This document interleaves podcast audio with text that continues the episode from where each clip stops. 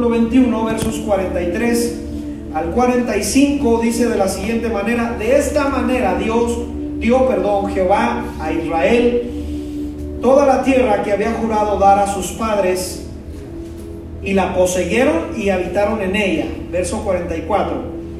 Y Jehová les dio reposo alrededor conforme a todo lo que había jurado a sus padres y ninguno de todos sus enemigos pudo hacerles frente. Porque Jehová entregó en sus manos, lea conmigo la siguiente frase, a todos sus enemigos. Verso 45, no faltó palabra de todas las buenas promesas que Jehová había hecho a la casa de Israel. Lea conmigo esa parte, todo se cumplió. Ayúdeme a orar. Padre, le doy gracias por esta oportunidad que me da de compartir su palabra, Señor, la responsabilidad tan fuerte de compartir el mensaje de la palabra. Ruego que pueda hacerlo correctamente, Señor, para bendecir, para edificar, para redarguir por medio de su palabra. Yo no tengo el poder propio de hacerlo, pero sí tengo la autoridad del Espíritu Santo que viene a cambiar el corazón, la vida por medio de su palabra, Señor. Es su palabra la que cambia, es su palabra la que tiene el poder de dar vida en medio de la muerte. En el nombre de Jesús, yo le doy gracias porque usted es bueno y es fiel. Amén. Amén. Tome su lugar, por favor. Ponga su celular en vibrador. Apáguelo.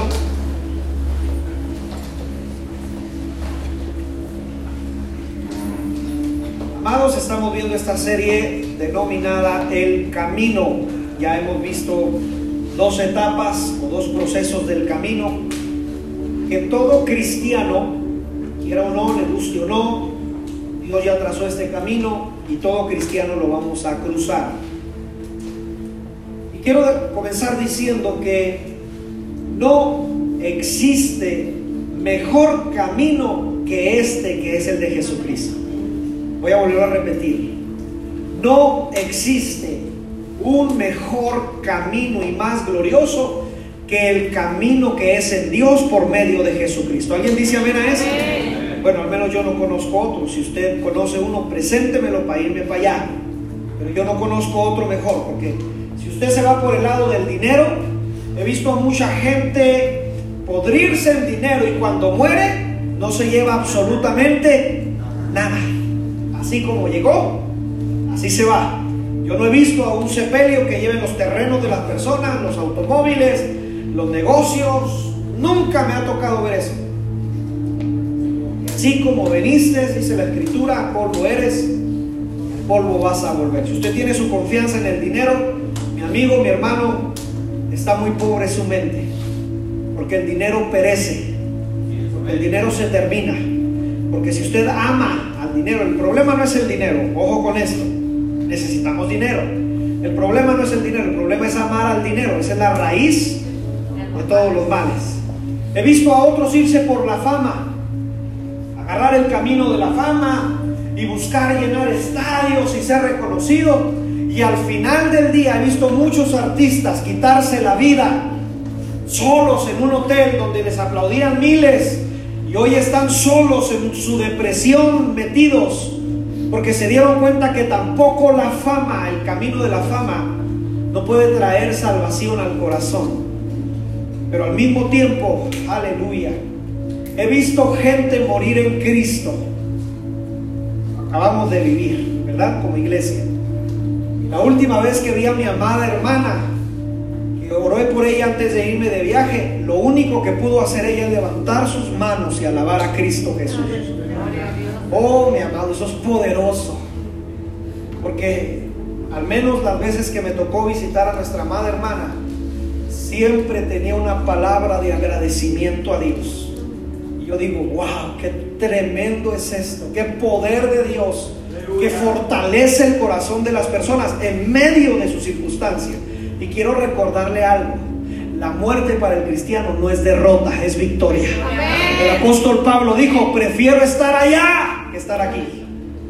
Prefiero estar presente con el Señor y ausente de ustedes, pero me es necesidad predicarle la palabra, dijo el apóstol Pablo. Y él mismo, mejor es la muerte, mejor me no estar en este lugar. Él se lo dice a la iglesia de Corintios, se lo dice a otras iglesias. haciéndonos saber que para el cristiano la muerte no es derrota, es victoria. ¿Alguien dice amén? Amén. Este camino glorioso, mis amados, por eso le digo que es maravilloso este camino, porque este camino glorioso trae crecimiento a nuestras vidas. Constantemente estás creciendo en Dios. Es algo constante. Es pasar de una gloria a otra gloria a otra gloria. Así nos lleva Dios por este camino. Y usted y yo durante este camino nos volvemos testigos del poder de Dios manifestado durante este camino. Vemos que Él nos provee lo necesario, vemos que Él derrota a nuestros enemigos para que la iglesia siga avanzando y no se detenga. Alguien dice amén en esta tarde. Se va forjando nuestras vidas durante este camino, se va forjando nuestro carácter.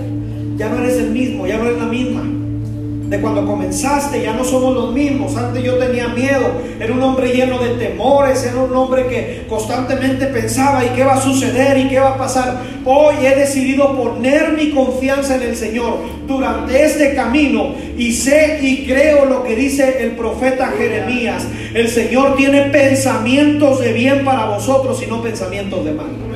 Yo lo creo así durante este camino. Entonces se va forjando en nosotros el carácter y en nosotros se va forjando la mente de Cristo durante este camino. Por eso digo, no hay mejor camino que este camino. Es un camino que solo lo que produce en nuestras vidas, lo dije hace algún instante atrás, es un mayor peso de gloria. Es ser llevados de gloria en gloria, de triunfo en triunfo, de victoria en victoria. Vamos descubriendo cosas nuevas en este camino. Dios siempre está haciendo cosas poderosas, cosas nuevas. Es poderoso nuestro Dios. Y durante este camino vamos, no sé si decir retomando o bien somos revestidos una vez más de lo que se perdió en el proceso de la esclavitud. ¿Qué se perdió en el proceso de esclavitud? Identidad y autoridad. Fue lo que se perdió. Y ahora en Cristo, una vez más, es puesta la identidad. Identidad significa quién soy yo en Dios, para qué estoy aquí. ¿Qué propósito tiene Dios en mi vida? ¿Por qué existo? Esa es identidad. Número dos, autoridad. Ahora, a Josué, porque estamos viendo el libro de Josué, cuando estamos tomando del libro de Josué, en este camino con Josué fueron demasiado claros y sinceros. No le escondieron las cosas, no, no le, como dice la gente, no le doró la la píldora al Señor, no le dijo, mira, va a ser bien bonito. No, no, no, no. Dios fue claro con Josué y yo quiero ser claro con usted durante este caminar. A Josué le dijeron durante este caminar, mira, yo voy a estar contigo, mira, tus enemigos no te van a poder hacer frente, todo lo que hagas te va a salir bien, pero le dijeron a Josué, solamente esfuérzate y sé valiente. Si fuera fácil, entonces se hubieran omitido esta palabra Josué. Mira, es fácil, no tienes que hacer nada, nomás déjate llevar. Pero le dijeron, esfuérzate y sé valiente. Esforzarte es que cuando no tengas fuerzas, Josué, sigue caminando. Que cuando de pronto los ánimos te caigan, esfuérzate y sé valiente. Porque no vas solo durante este camino. En otras palabras, a Josué le están diciendo, se van a presentar circunstancias difíciles. Se van a presentar cosas tremendas durante el camino, pero esfuérzate y sé valiente. No le están ocultando cómo va a ser el camino. Le están diciendo que se esfuerce a pesar de las circunstancias que este hombre vive. Ahora, hay una frase que a mí me gusta mucho que a Josué le dieron y yo también la tomo para mí. Y a los cristianos nos gusta mucho esta frase. Le dijeron a Josué, y todo te saldrá bien. Y todo te saldrá bien. Amados, en esta frase, por favor, no la malentienda. No estoy hablando de un evangelio color de rosa. Estoy refiriéndome que a Josué se le iban a presentar circunstancias difíciles, enemigos de pronto poderosos se le iban a presentar, pero aún en esas complicaciones o situaciones difíciles, encontraría Josué durante el camino que todo lo que Dios le permite producir durante el camino, a él le ayudará para bien. Los que aman a Dios, todas las cosas nos ayuda para bien. Hermano, pero durante el camino se me presentó esta enfermedad, te va a ayudar para bien. Pero hermano, es que esta situación durante el camino no pensé que iba a ser tan pesada, te va a ayudar para bien a los que aman a Dios. No olvide lo que José le dijo a sus hermanos en el capítulo 50 de Génesis.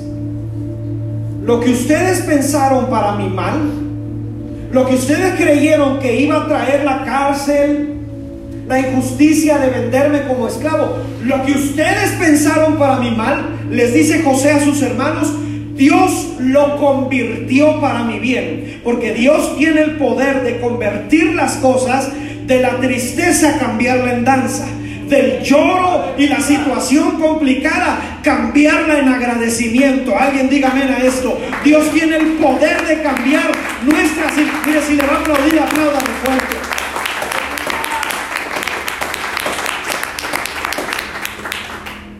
No cabe duda que durante este caminar nos vamos a cansar.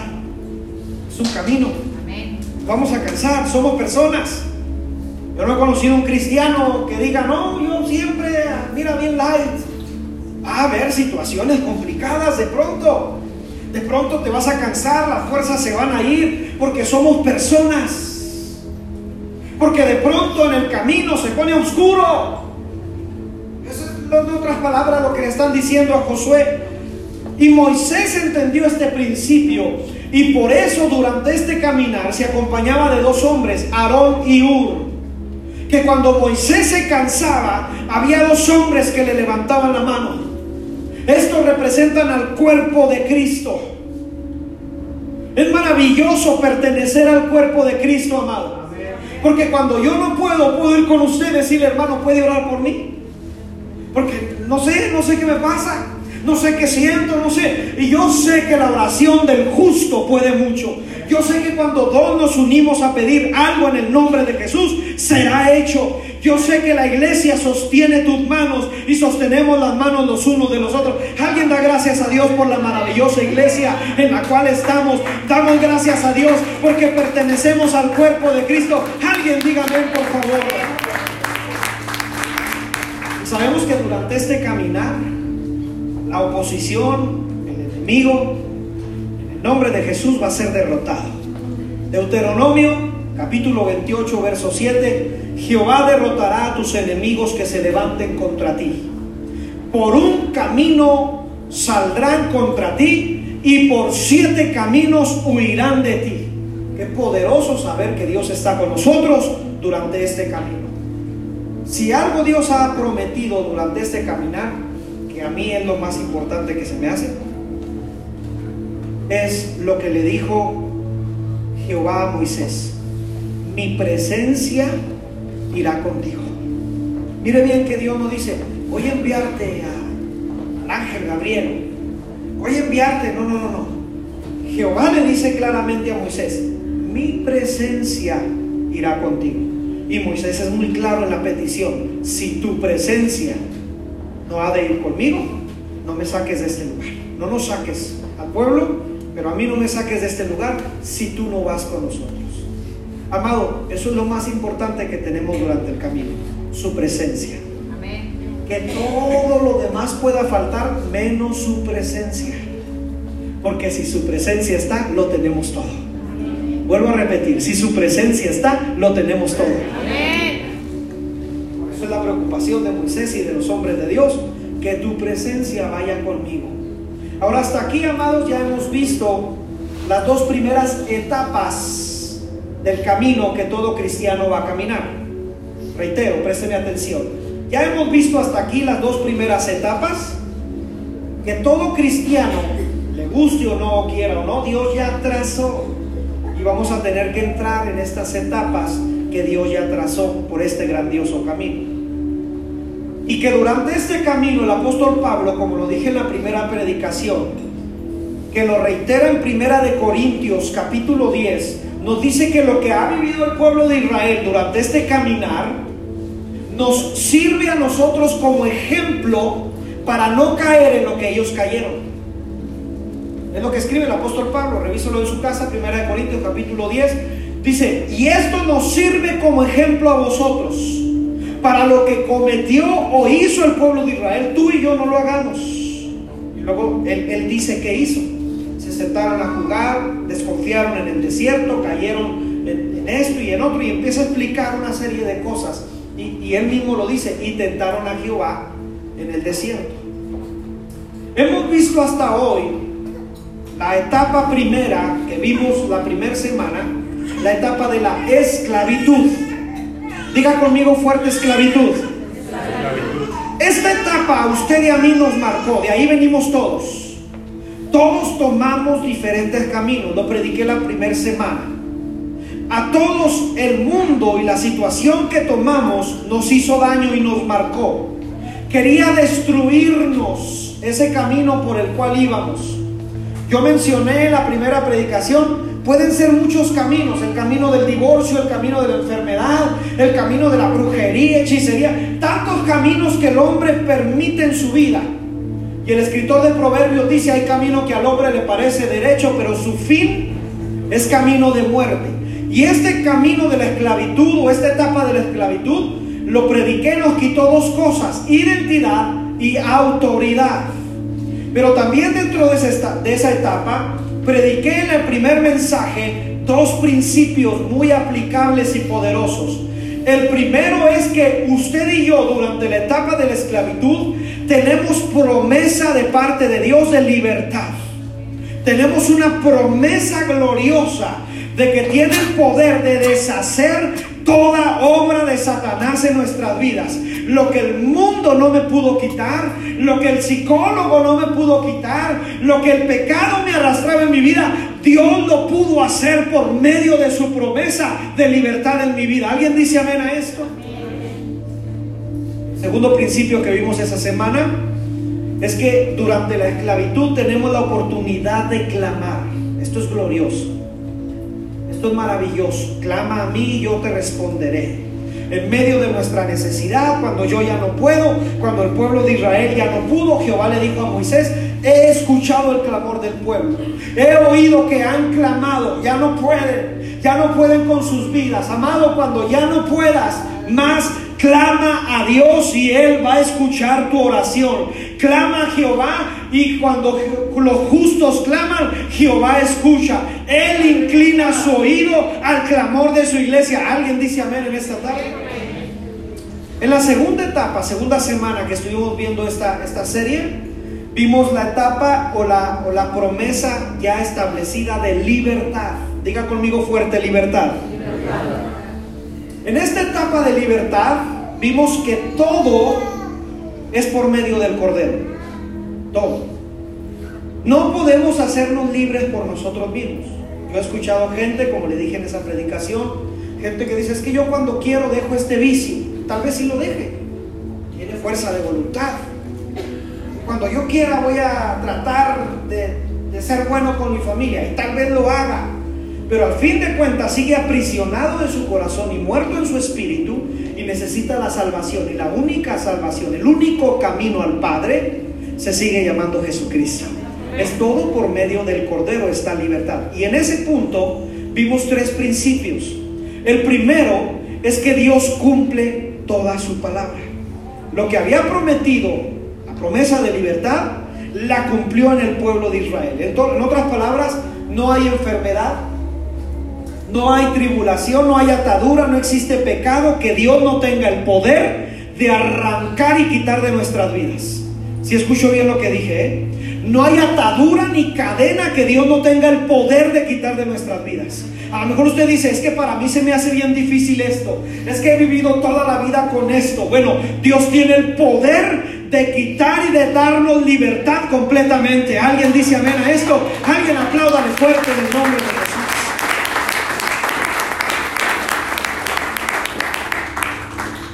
De libertad para el pueblo de Israel viene en Génesis 50, 24 y Hechos capítulo 7, verso 7. Ahora, el segundo principio que vimos esa semana fue el principio de que todos los enemigos, todo lo que nos ataba, todo lo que nos esclavizaba, en el caso del pueblo de Israel eran los egipcios, todo lo que nos esclavizaba, los enemigos son destruidos y son derrotados completamente. Por eso, por favor, si usted ha venido a Cristo y usted antes de venir a Cristo vivía no sé qué circunstancia, tenga por seguro que Dios ha derrotado completamente a los enemigos que le hacían daño. Al pueblo de Israel se lo dijo en Éxodo 14, 14. Jehová peleará por vosotros y vosotros estaréis tranquilos. El enemigo que ves ahorita, le dijeron al pueblo de Israel, jamás lo vas a volver a ver. Va a ser destruido en la mar va a ser eliminado, va a ser derrotado. Es decir, esa situación ya no tiene por qué regresar a tu vida. Ese temor que vivías antes de venir a Cristo ya no tiene parte ni suerte en tu vida. Esa situación que, que venías viviendo antes de venir a Cristo ya no tiene autoridad sobre tu vida porque Dios derrotó al enemigo enfrente de nuestros ojos. ¿Alguien dice amén en esta tarde? Y el tercer principio que vimos en esa semana es el no retroceder es algo que nos sirve como ejemplo que vivió el pueblo de Israel. El pueblo de Israel salió de Egipto, y lo he predicado varias veces, sale de Egipto, pero Egipto no sale de ellos. Porque van por el desierto y se siguen acordando de Egipto. Y le dicen a Moisés, mejor nos hubieras dejado allá. Mejor nos hubieras dejado allá en, allá en Egipto. Allá comíamos bien, allá tomábamos agua bien, allá no había ningún problema. Eran esclavos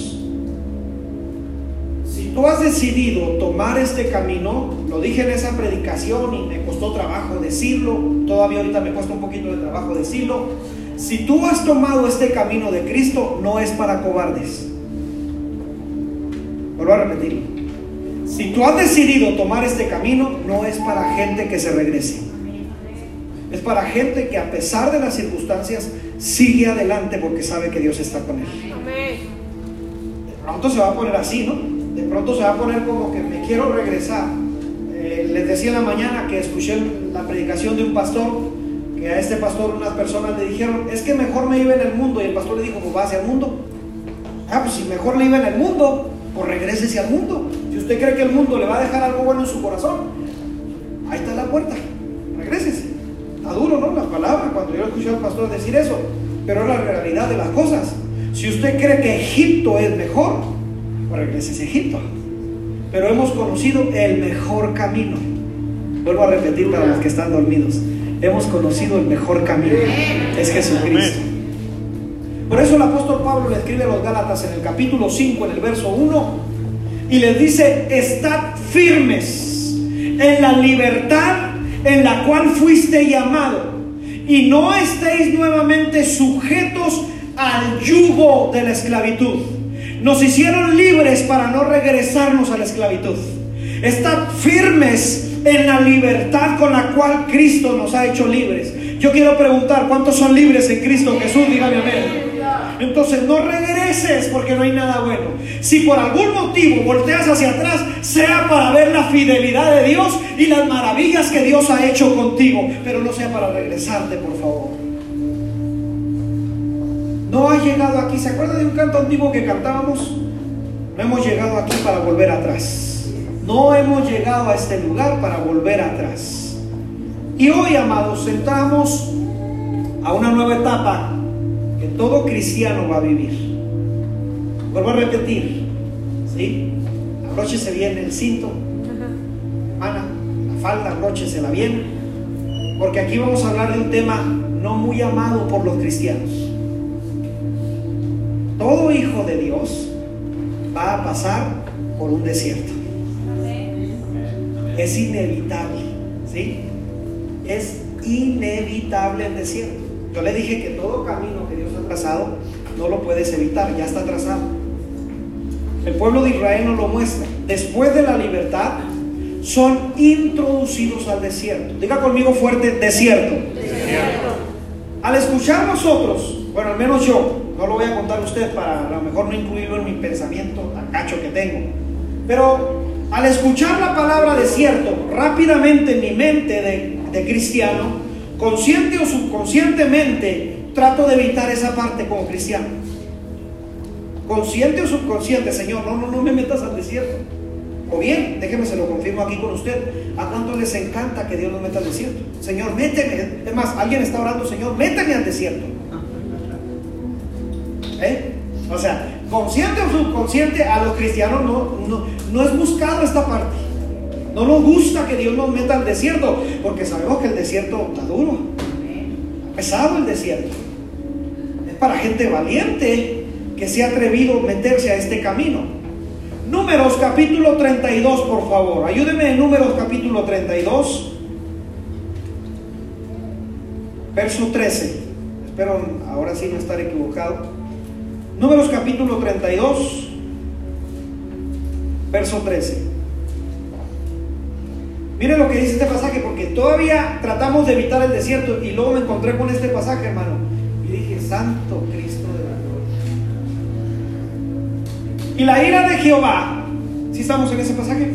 Y la ira de Jehová se encendió contra Israel y los hizo andar, ¿qué dice ahí? Errantes. Ahora, déjeme le hago una pregunta aquí. ¿Quién los hizo andar errantes? Ah, hay poder, ¿eh?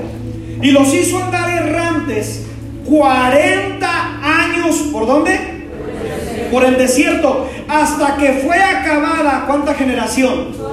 Toda. Aquella generación se murió en el desierto porque habían hecho mal delante de Jehová. Hay poder, ¿verdad?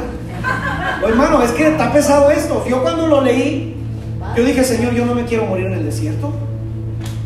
O sea que hay gente que me está mostrando la Biblia que por no creerle a Dios se quedó en el desierto. A ver, a, ver, pastor, vamos poniendo en claro esto. Hay cristianos que toda su vida pueden estar en un desierto se lo voy a decir en, palabras cholas, Simón. Sí. Porque como no han entendido, nomás andan dando vueltas. Mire, yo, yo sobreentendía que aquí los amenes iban a aguadar. Aquí en esta parte, amado, del desierto, hay poder. Al ver estos ejemplos que el pueblo de Israel nos muestra, por obviedad, en mi caso, yo estoy hablando de mi caso, no voy a hablar por usted. En mi caso crece el temor del desierto. Señor, entonces no me lleves al desierto. Lee este tipo de pasajes, no me metas al desierto, por favor. He pesado esta parte. Por ejemplo, José nos muestra su desierto vendido como esclavo, en cárcel injustamente. Nos muestra toda esta etapa que él vivió como eh, en cárcel, en situaciones difíciles. Otro ejemplo, Job en su desierto pierde todo. Pierde su familia, pierde a sus hijos. Por poco pierde a la hermana tóxica. Es que le digo tóxica porque le dijo, pues ya maldice a Dios y muérete, hermano. ¿Qué consejo le está dando? ¿Ya? De ahí nació la tóxica.com. Oiga, está viendo que su esposo está viviendo eso y todavía le dice, pues ya maldice a Dios y muérete y déjame el seguro. Tremendo el desierto de este hombre. Oiga, Elías, otro, otro ejemplo, el profeta Elías, en el desierto que él vivió le dice al Señor, Señor, ya basta, quítame la vida. No soy yo mejor que mis padres. Este hombre mejor ya quería que Dios se lo llevara en medio de su desierto. Por eso le digo, hay poder. O sea, en el desierto el cristiano trata de huirle. Porque nos habla así como que, ay, está duro esa situación. Pero yo no me voy a enfocar en eso. Más bien me voy a enfocar en lo que produce el desierto cuando tú cruzas el desierto de la mano de Dios. Vuelvo a repetir. Voy a hablar principios de lo que produce el desierto en la vida del cristiano cuando tú cruzas el desierto de la mano de tu Dios. Oh, ahí cosas poderosas. Ya no eres el mismo cuando sales del desierto. Cuando sales del desierto sales con una mentalidad totalmente diferente. Tomas la palabra y en el desierto vives la palabra. Ojo, la habías predicado, la habías cantado, pero cuando pasas el desierto empiezas a vivir la palabra. Por ejemplo, Cantamos cantos de que Dios es nuestro sustento y nos va a bendecir. En el desierto no hay nada. Pero entendemos que por esa palabra que cantamos y predicamos, Dios nos va a sustentar lo necesario en el desierto. Pues el desierto, hermano, el Hijo de Dios produce algo poderoso. Por eso le digo, no le voy a hablar de la perspectiva de que nadie quiere entrar al desierto. Le voy a hablar de la perspectiva de que si Dios te metió al desierto, lo que quiere es manejar en tu vida un mayor peso de gloria. Que entiendas que Él está contigo. Porque saliendo del desierto, nadie te podrá hacer frente en todos los días de tu vida. Él, tú supiste que estuvo en el desierto. Más adelante lo que te enfrentes vas a decir, Señor, si yo ya lo viví una vez, sé que una vez más tú me vas a sacar de esta situación. Y hay un cambio de mentalidad. Tu carácter es diferente. Es decir, Dios no te ha introducido un desierto. Aquí voy a ser claro. O estás viviendo un desierto o lo vas a vivir. ¿Sí? Yo lo dije, es inevitable. Y todo cristiano va a vivir un desierto. En una etapa de su vida cristiana, tarde o temprano, vas a vivir un desierto.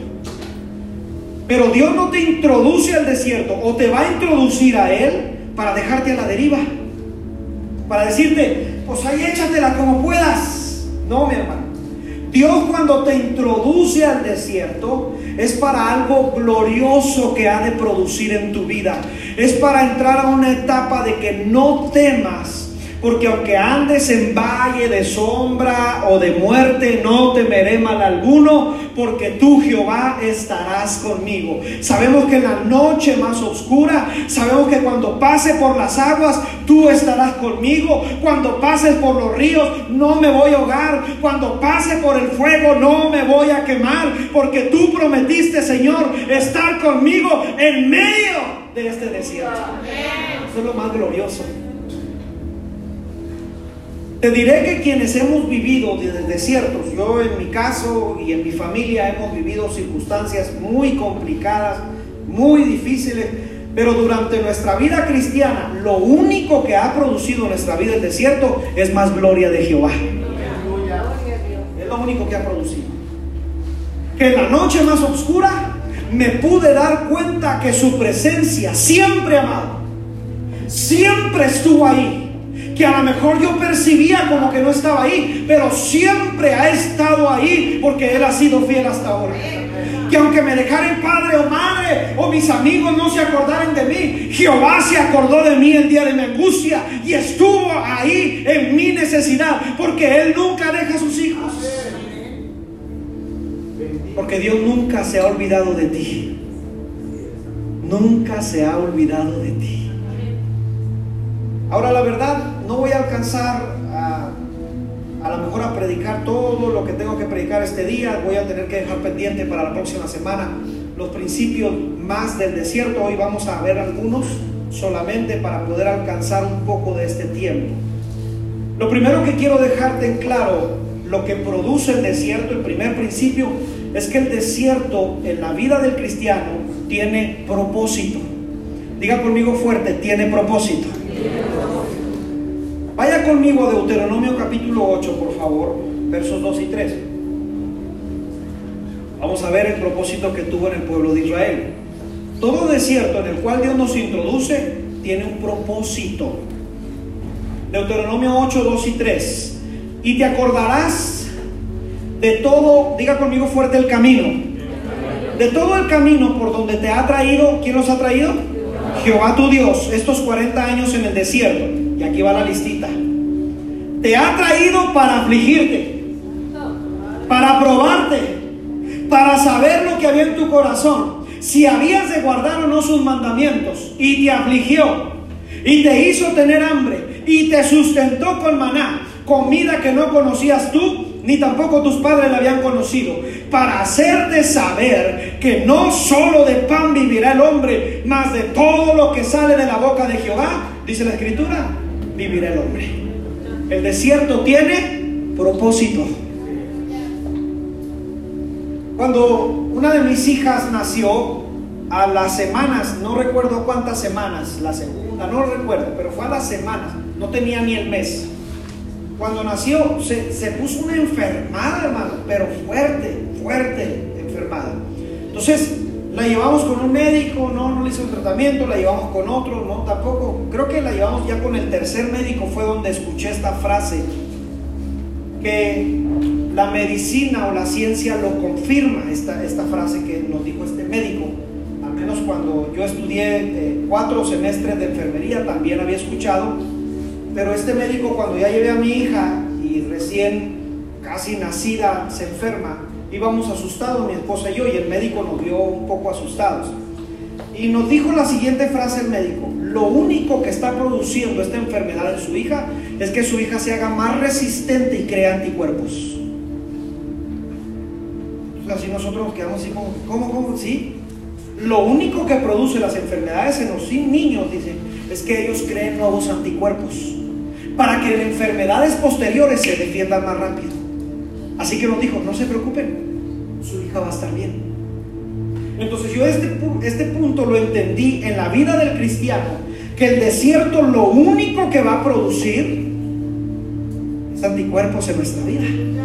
Es más poder, es más gloria, que de pronto no nos gusta pasar por esas situaciones. Yo no quería que mi hija estuviera enferma, pero lo único que dijo el médico, lo que va a producir es que ella se defienda más en las próximas enfermedades es que cree más anticuerpos, es que sea más fuerte. El desierto en la vida del cristiano lo hace más fuerte.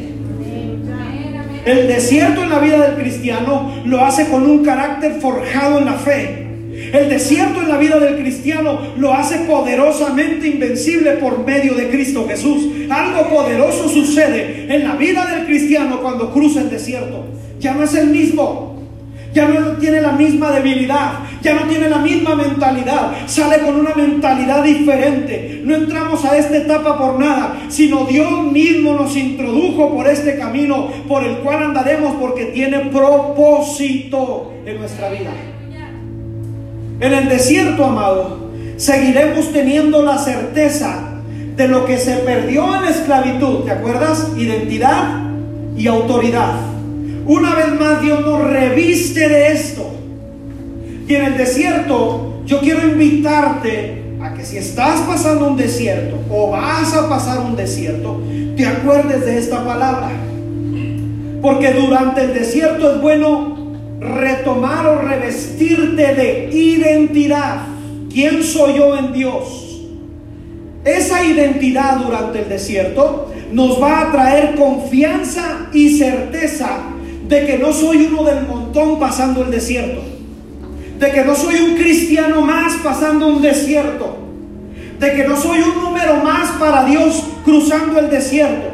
Porque de la misma manera que Dios tuvo cuidado al formarme en el vientre de mi madre, de la misma manera tiene cuidado de mí cuando voy cruzando el desierto. En otras palabras, soy su hijo, tengo identidad de hijo en medio del desierto. No dice Dios, pues ahí va un cristiano más pasando el desierto. Él sabe lo que temo, Él sabe lo que hay en mi corazón durante voy cruzando el desierto. Porque Él conoce a sus hijos. Deuteronomio capítulo 1, verso 31. Y en el desierto, escucha este pasaje, me encanta este pasaje. Y en el desierto has visto que Jehová tu Dios te ha traído como trae el hombre a su hijo por todo, ¿qué dice ahí? El camino. Otra vez lo leo. Y en el desierto has visto que Jehová tu Dios te ha traído como trae el hombre a su hijo por todo el camino que habéis andado hasta llegar a este lugar. Déjenme le leo la versión Dios habla hoy. Mire, qué preciosa esta versión. Y en el desierto el Señor tu Dios los ha tomado en sus brazos durante todo el camino que ha recorrido hasta llegar a este lugar, como el padre que toma en brazos a su hijo, así Dios tomó a su pueblo en sus brazos. En otras palabras, en el desierto no voy solo, me lleva mi padre de la mano. Vuelvo a repetir, en el desierto no estoy solo. Mi padre me lleva de la mano como el padre que cuida a sus hijos y que tiene cuidado de los suyos y ámalo. Alguien por favor debería decir un gloria a Dios, un aleluya, sabiendo que Dios nos lleva de la mano y que no nos suelta. Porque tú como padre sabes a, a lo que tus hijos le temen, ¿no? Bueno, al menos yo sí. Yo estaba acordando en la mañana y les decía a los hermanos que yo recuerdo que a mis hijas de, niñas, cuando estaban niñas, les daba mucho miedo una canción.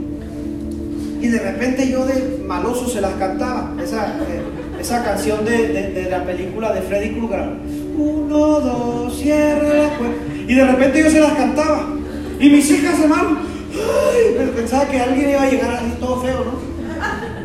Y corrían con mi esposa y les llegaba el corazón así hasta que una vez mi esposa me dijo, oye, te prohíbo, ya no le cantes esa canción. Oye, casi el corazón se le sale. Por eso, desde esa vez, desde niña, ya no la cantaba hasta ahorita. Porque yo sé lo que les produce miedo a ellas. Y oiga, como papá, pues ni modo de estar ahí en la noche, ¿verdad? Un viernes. Uno, dos. Sé que van a estar ahí al final, van a terminar en mi cuarto, hermano. Porque sé que tienen miedo. Una de mis hijas, sé que le, le tiene pavor a los rayos y a los truenos. Yo lo sé. Y mire, mi esposa y yo lo hemos tanteado. Cuando hay rayos y truenos, contamos 10 segundos y no la tenemos en la cama. En serio, no es broma, es, es verdad. Contamos 1, 2, 3, 4. Papá, ¿qué hija? ¿Puedo venir luego? Ya la edad que tienen, ¿eh?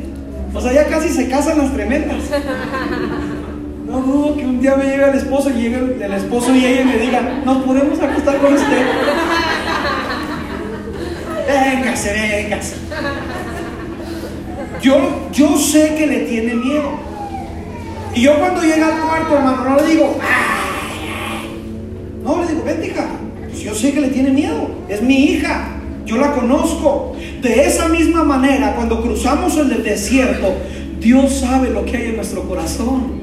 Dios sabe lo que acontece en nuestra mente y en nuestra vida y por eso nos toma como hijos de la mano en medio de la oscuridad y por eso el salmo que leí ahorita, aunque ande en valle de sombra o de muerte, no temeré mal alguno porque tú estarás conmigo. Él es un buen padre y yo soy su hijo, por lo tanto en el desierto tengo identidad de hijo que Él me cuida en medio de esas circunstancias. Alguien dígame por favor en esta tarde.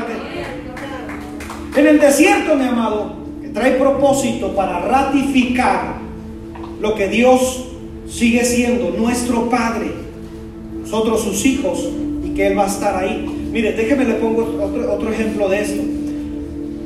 Ah, desde que empezamos nuestro llamado de pastores hace ya más de 11, 12 años, eh, cada año tenemos que viajar a la ciudad de Hermosillo unas dos o tres veces de trabajo, convención, eventos, etc. Las primeras veces cuando viajábamos, pues eran mis primeras veces en la carretera, mi esposa me decía, no te preocupes. Ay, hasta yo me sentía gana. No te preocupes, yo voy a ser un buen copiloto de ti. No me voy a dormir en el camino.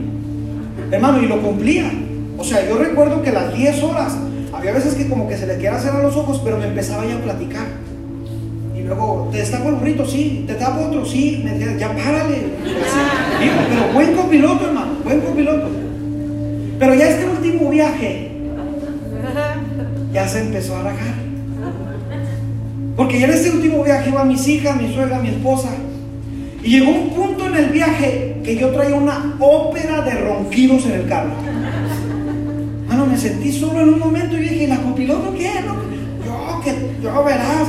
Y la vi, hermano, iba patatirante mi esposa.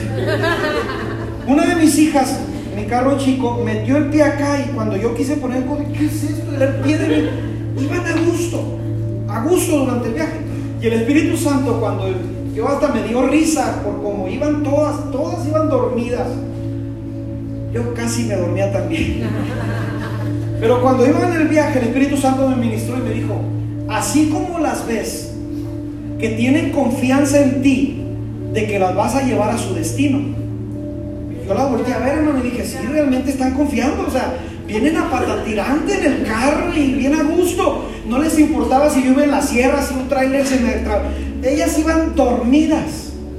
Entonces el Espíritu Santo me dijo, de la misma manera que ellas confían en ti como papá y como esposo y como yerno de mi suegra también, porque también iba a confiar en mi suegra. Nunca la había visto dormir así, pero dormidas, hermano. De la misma manera que confían en ti, tú puedes confiar en mí, me dijo que yo te llevo de la mano. A donde quiera que yo te lleve, puedes confiar y dormirte como ellas, porque yo estoy contigo. No te dejaré, me dijo el Espíritu Santo. A donde yo te lleve, yo voy a ir contigo. Oiga, hermano. Ahí por eso yo hasta les puse la canción de din, din, din, din, din, din, din. Dije que sigan dormidas porque sé que voy a llegar a mi destino. No ocupo a lo mejor que mi esposa venga eh, despierta todo el camino, porque traigo al mejor copiloto que es el Espíritu Santo. Alguien dice amén en esta tarde y le aplaude fuerte a nuestro Dios. A veces mi esposa no toma la palabra y en cuanto salgamos al próximo viaje caen los vidrios y se duerme, ¿verdad? Debes de saber que durante el desierto, si le has creído a Dios, si caminas bajo su voluntad, si caminas bajo su mano, lo que venga, amado, lo que se presente, lo que sea que venga, Dios va a estar contigo durante esta etapa. Durante el desierto debemos de tomar en cuenta que Dios te ha traído aquí o a ese momento para hacerte saber que eres revestido de autoridad. Diga conmigo fuerte autoridad. El primer principio de lo que nos tenemos que revestir es que somos revestidos de identidad en el desierto. Soy hijo. Señor, y en este desierto yo sé que tú sigues siendo mi padre y tienes cuidado de mí. El segundo principio es que somos revestidos de autoridad. Y por consecuencia, cuando Dios pone autoridad en nuestras vidas, ha puesto poder de parte de Él. Y quería Dios que el pueblo del Señor se, se diera cuenta de que tenían poder y autoridad. Y que todo enemigo que se cruzase en su camino iba a ser vencido. Porque el pueblo del Señor en medio del desierto tiene poder y tiene autoridad. Éxodo 17 no lo dice, es un claro ejemplo de esto. Éxodo 17, desde el verso 1, dice que el pueblo del Señor casi venía saliendo de Egipto. Ya le habían renegado a Moisés que no tenían agua capítulo antes. Dios les dio agua para beber. Pero en el capítulo 17 nos, nos muestra que casi vienen saliendo de Egipto y se les pone enfrente los de Amalek para no dejarlos pasar. Hermano, aquí en esta parte yo dije, Señor, todavía nos introduces al desierto y todavía permites que enemigos se pongan enfrente de nosotros. O sea, está duro, ¿no? Está difícil porque estos venían saliendo de Egipto y aún permites que Amalek se les ponga enfrente. Amalek provenían de Esaú. Estos vivían como nómadas ahí en el Negev y se habían como apoderado de esa área y cuando ven venir al pueblo de Israel se les pone en el frente y les dicen no van a pasar. Deben de saber que en el desierto va a haber oposición. Diga conmigo fuerte oposición. Oposición. Lo va a haber, hermanos. Nos guste o no, es inevitable que en el desierto va a haber oposición. Pastor, ¿y por qué todavía Dios permite que haya oposición? Escucha bien este principio. Porque el enemigo sabe que si avanzas, el enemigo sabe que si sales del desierto, no te va a poder hacer frente jamás en todos los días de tu vida. Por eso Él trata de detenerte en el desierto, para que te quedes ahí, para que temas. Porque sabe que si el cristiano avanza en el desierto, nada lo va a detener. Oye, esto es poderoso.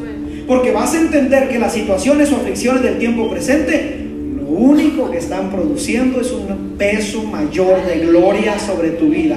Estás entendiendo que si el enemigo se te puso enfrente, Señor, tú estás conmigo. Tú dijiste que ibas a estar conmigo. Y los encuentros con el enemigo en el desierto, volvemos al principio, al principio de esto, tienen propósito. Pastor está diciendo que, al enfrentarme al enemigo, tiene propósito Dios. Claro que tiene propósito. Hacerte saber que tienes de parte de ti a Jehová de los ejércitos, Jehová Sabaoth. Y en medio de cualquier desierto, Dios está contigo. Verso 9 del capítulo 17 de Éxodo. Escucha bien lo que le dice Moisés a Josué. Sal a pelear Josué con contra Amalek. Y yo estaré, ¿en dónde iba a estar Moisés? En la cumbre del collado. ¿Y qué iba a traer Moisés en su mano? La vara de Dios. Y luego brínquese al verso 11. Y sucedía que cuando alzaba Moisés su mano, Israel prevalecía, mas cuando bajaba su mano, Amalek prevalecía. ¿Te das cuenta que en medio del desierto, alzar las manos en señal de confianza, en señal de rendición, en señal de adoración? A ver, vamos acomodando esto. ¿Puedo adorar en medio del desierto? Claro que lo puedes hacer. ¿Puedo levantar mis manos y tener la certeza que Jehová peleará por mí? Puedes hacerlo.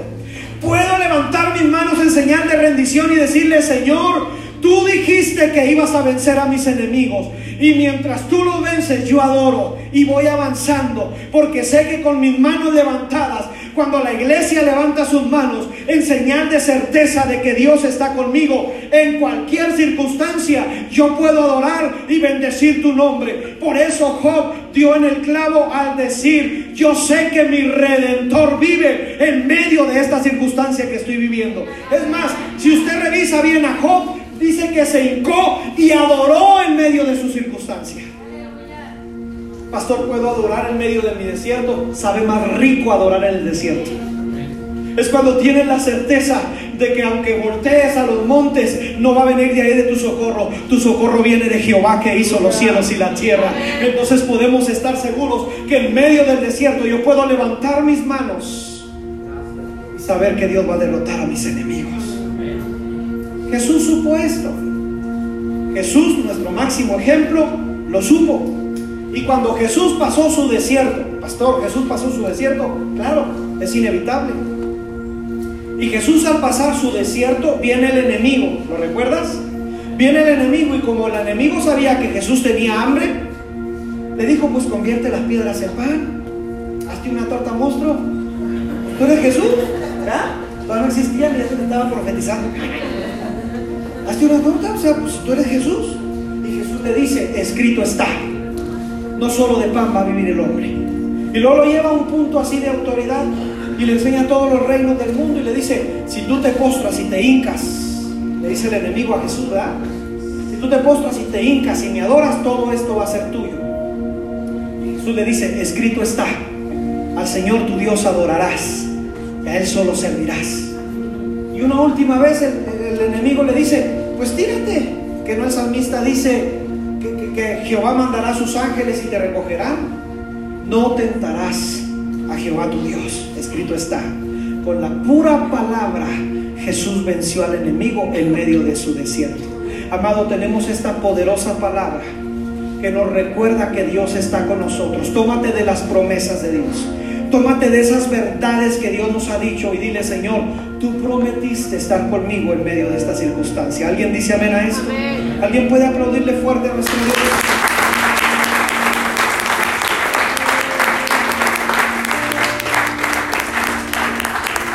Voy cerrando con esto. ¿eh? Esta parte, esta conclusión de esta predicación, la prediqué hace como, como unos 10 años en esta iglesia cuando prediqué de Éxodo 17 y quiero traer a consideración parte de esa predicación. Porque ahorita le dije que usted me, ayuda, me ayudara a leer lo que, lo que Éxodo 17 decía.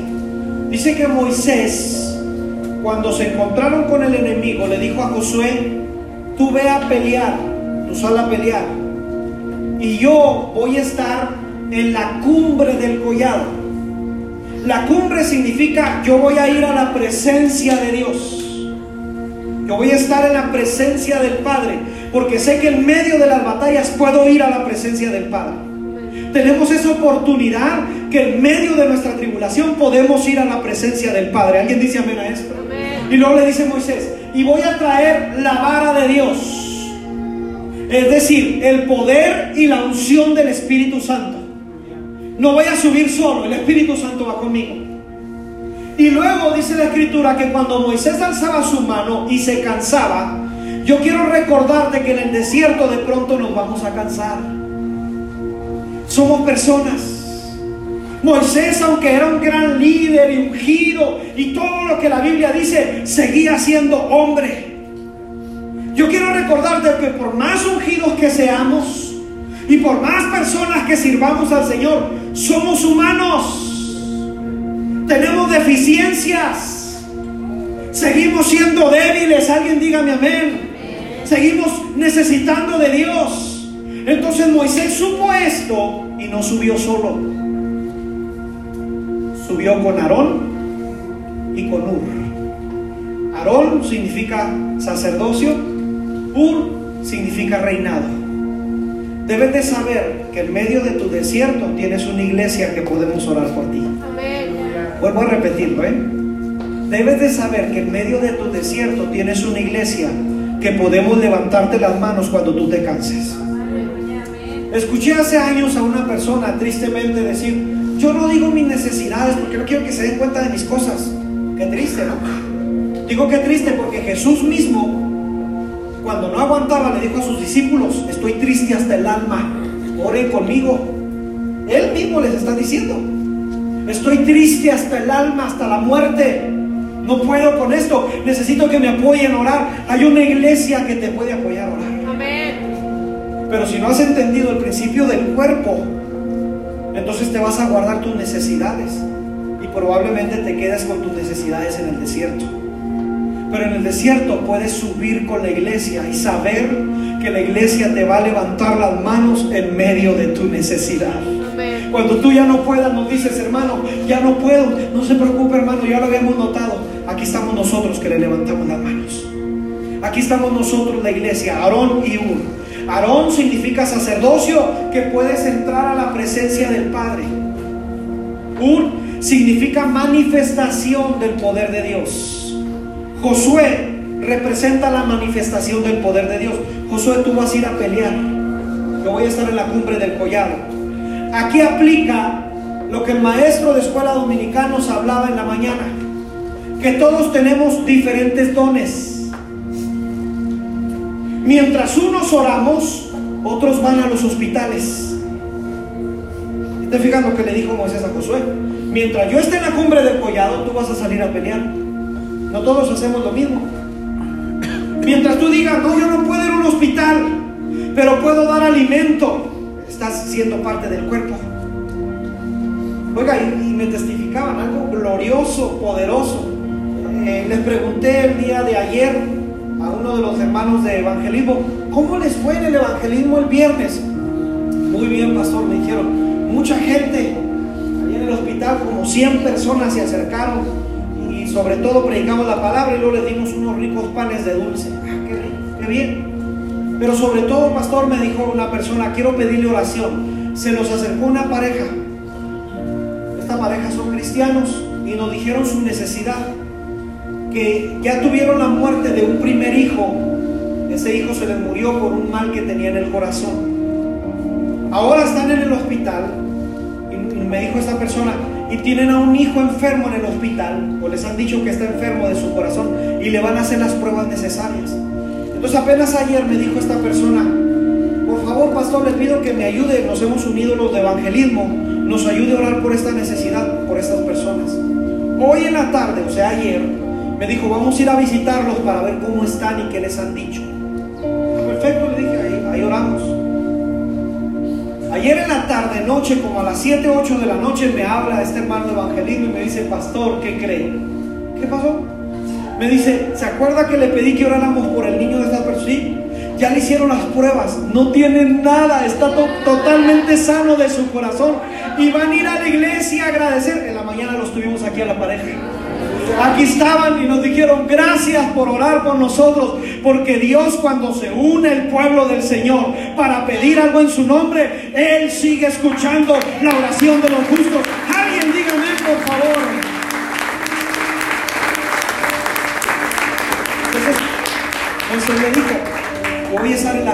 Presencia de Dios, tú ve a pelear.